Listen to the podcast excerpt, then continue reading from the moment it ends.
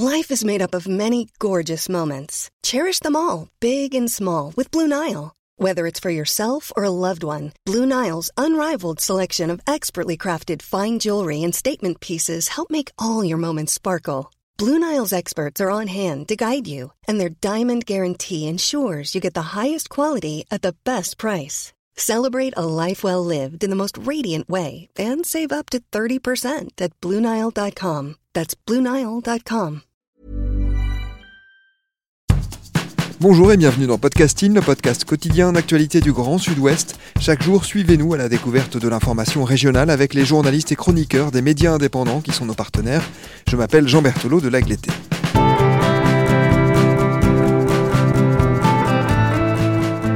Nous faisons un détour aujourd'hui chez nos partenaires de rue 89 Bordeaux pour un article qui s'appelle À peine rouvert au public, l'opéra de Bordeaux accusé de cultiver la précarité en coulisses.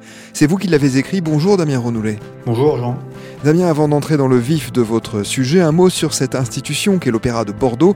Que représente-t-elle? Combien de salariés y travaillent notamment? C'est une institution à Bordeaux, effectivement. Il y a un cadre qui est extraordinaire, qui est idyllique. À Bordeaux, aujourd'hui, euh, l'Opéra environ euh, comprend 427 personnes euh, rémunérées, en tout cas au 31 décembre 2019, avec 338 postes permanents et 89 postes non permanents. C'est une institution avec un budget annuel de fonctionnement de environ 32 millions d'euros, donc ce qui n'est pas rien, euh, dont les trois quarts sont subventionnés par trois financeurs publics. Mais derrière cette institution et derrière euh, ce, cadre idyllique, il y a entre guillemets une précarité ou tout du moins une sorte de malaise social euh, régnant depuis, depuis quelques années au sein de l'Opéra de Bordeaux et ce qui fait l'objet de, de ce papier-là. Alors du fait de la crise sanitaire, l'opéra a été fermé évidemment pendant de longs mois. Dans quelles conditions a-t-il rouvert? Réouverture dans des conditions un petit peu particulières, puisque le jour de, la réouverture, avec une représentation de, Carmen fin mai, il y a euh, au même moment un rassemblement devant l'opéra avec une distribution de tracts justement organisée par, euh, par la CGT pour parler justement euh, et pour informer les spectateurs d'une précarité qui toucherait effectivement à l'opéra les, vacataires, les, contractuels, les intermittents. Donc à la fois d'un côté il y a effectivement ce plaisir pour tous les gens, à la fois de, retravailler dans, ce cadre et puis pour les spectateurs, effectivement, de, redécouvrir une pièce. Mais de, l'autre côté, il y a ce, ce, contexte social qui est un peu particulier avec euh, effectivement euh, un syndicat, la CGT, qui essaye de, pointer du doigt une précarité euh, qui, serait, qui serait importante et qui toucherait énormément de personnes dans cette enceinte.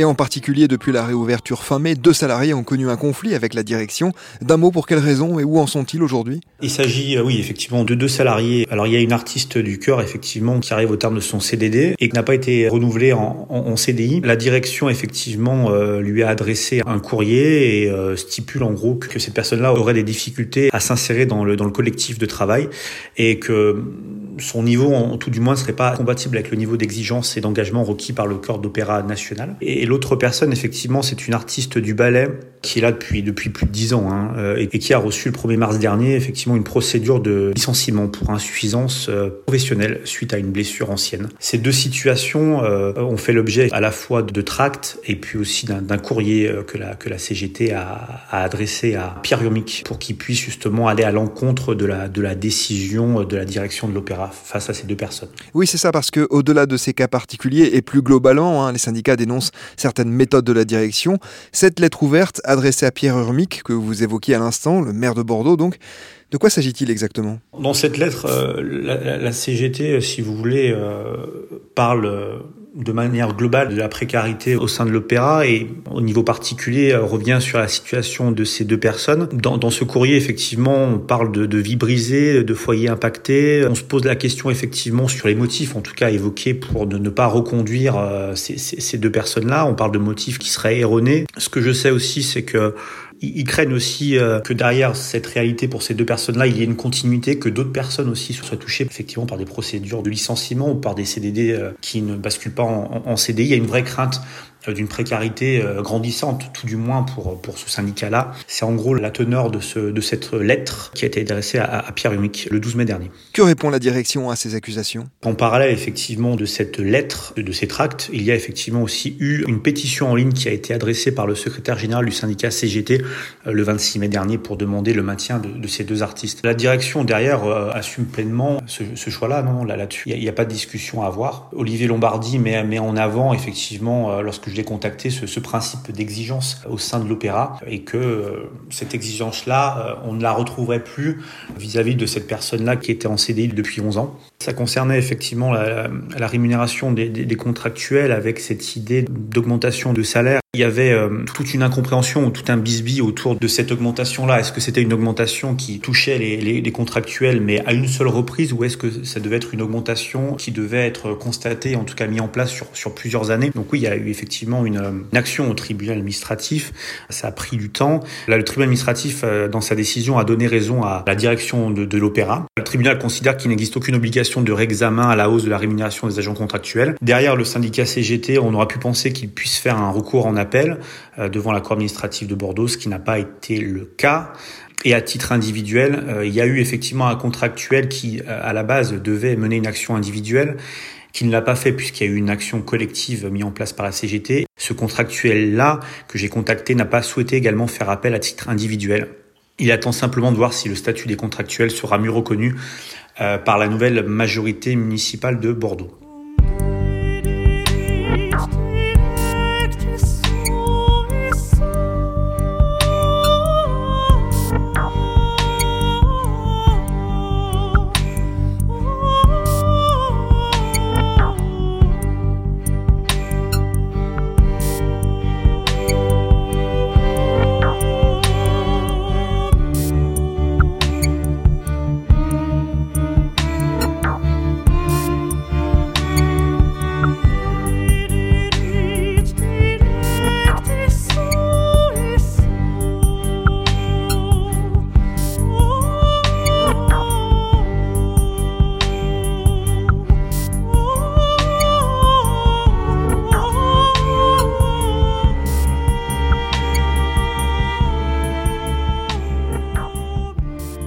Un an plus tôt, en 2018, c'était cette fois les salariés hein, qui avaient gagné leur bras de fer à l'issue d'une grève qui avait entraîné l'annulation de plusieurs représentations.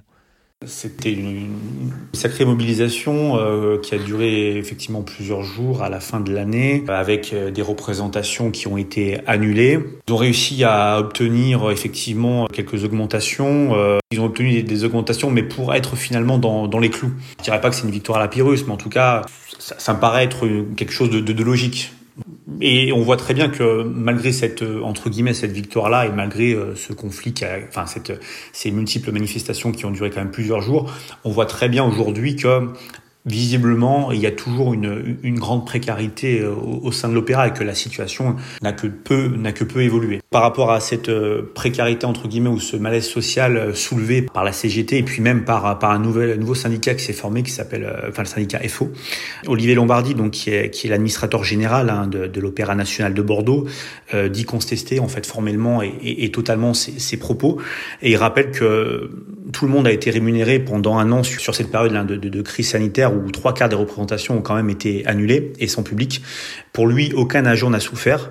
Il, il, trouve que ce rassemblement-là lors de la première représentation est considéré comme, comme malvenu et rappelle aussi que la perte de recettes de, de, de l'ONB hein, par rapport à cette crise sanitaire a été compensée par des subventions exceptionnelles de la ville de Bordeaux et de l'État. Donc pour lui, en fait, il conteste fermement le malaise social et il conteste fermement aussi la potentielle crise économique qu'il pourrait y avoir au sein de l'opéra. Aujourd'hui, justement, qu'est-ce qui est mis en place pour tenter de retrouver une forme de sérénité, des rapports peut-être plus apaisés? Le contexte est particulier. Alors, on va pas revenir sur l'impact de la crise sanitaire, on va pas non plus revenir sur des difficultés, en tout cas financières. Il y, a, il y, a, un contexte qui est celui d'un changement de majorité et d'autre part du directeur général euh, Marc Minkowski présent depuis 2016, depuis septembre 2016 et qui a vu effectivement euh, son mandat ne pas être renouvelé pour la troisième fois et donc il partira à la fin de l'été. Et donc euh, j'ai l'impression qu'on est un peu en, dans une situation où il y a à la fois une remise à plat effectivement des, des interrogations, qu'il y a aussi beaucoup d'interrogations et aussi beaucoup d'attentes sur la nouvelle majorité et sur euh, l'identité de la du futur ou de la, de la future directrice générale. Je pense que les choses pourraient euh, éventuellement bouger, euh, mais pas tout de suite. Peut-être d'ici la d'ici la fin d'année, voire début de l'année l'année 2022. Aujourd'hui, il y a juste un constat qui est fait, c'est que il y aurait voilà une, une, précarité grandissante dans cette institution-là.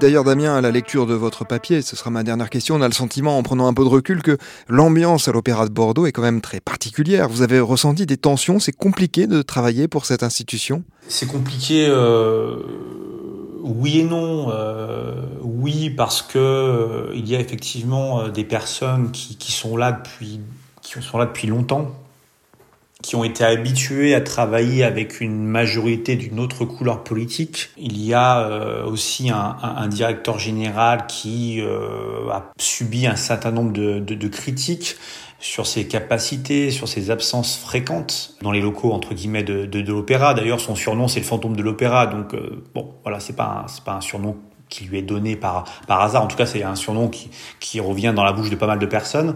De l'autre côté, euh, c'est une institution qui attire aussi un certain nombre de personnes, à la fois des, vacataires ou des contractuels, une institution qui a encore une, très belle image. Sur les vacataires, la plupart des vacataires sont, sont des étudiants. Ce qui est intéressant à noter à, l'Opéra de Bordeaux, c'est que il y a un certain nombre de règles qui doivent être respectées pour, pour les vacataires. Le statut de vacataire, oui, effectivement, il doit, il doit répondre à certaines conditions, notamment sur le, le fait d'être d'être recruté pour une mission déterminée ou et de façon discontinue. Le souci, c'est qu'à c'est qu'à l'Opéra de Bordeaux, un certain nombre de vacataires sont quasiment employés entre guillemets à temps plein depuis des années, euh, avec un statut qui les laisse dans, dans, un, dans une totale précarité puisqu'ils ne sont pas ils ne sont pas employés. Effectivement, là, il y a, toute une interrogation sur de savoir si effectivement euh, il y a une illégalité autour de ce statut de vacataire là. Les étudiants que j'ai pu contacter sont conscients de, leur situation, de cette illégalité là, mais en même temps, ils n'ont pas envie d'aller en justice parce que euh, être étudiant et bosser à l'opéra, c'est quelque chose qui pour eux est, très intéressant, un job hyper intéressant au-delà du, du, cadre. C'est un, un job étudiant qui est bien mieux selon eux que, que, de bosser par exemple à McDonald's. Ce qui est intéressant à noter, c'est que euh, j'ai senti à, par rapport à, à, quelques interlocuteurs une, une, une certaine méfiance à l'idée de, de, de, faire une, un travail d'enquête sur, sur l'opéra. Euh, une méfiance qui veut dire qu'il y a probablement encore bien des choses à, à raconter à l'intérieur de cette institution institution-là. Merci beaucoup Damien Renoulet. Je rappelle que votre papier sur l'Opéra de Bordeaux est à retrouver sur le site de notre média partenaire, rue 89 Bordeaux. C'est la fin de cet épisode de podcasting. Production Anne-Charlotte Delange, Juliette Chénion, Clara Etchari, Lisa Feignet et Marion Ruot. Programmation musicale Gabriel Taïeb. Iconographie Magali Marico. Réalisation Olivier Duval. Si vous aimez podcasting, le podcast quotidien d'actualité du Grand Sud-Ouest, n'hésitez pas à vous abonner, à liker et à partager nos publications. Retrouvez-nous chaque jour à 16h30 sur notre site et sur nos réseaux sociaux, ainsi que sur ceux des médias indépendants de la région qui sont nos partenaires. Retrouvez-nous aussi sur toutes les plateformes d'écoute, dont Deezer, Spotify, Apple Podcast ou Google Podcast. Podcasting, c'est l'actu dans la poche.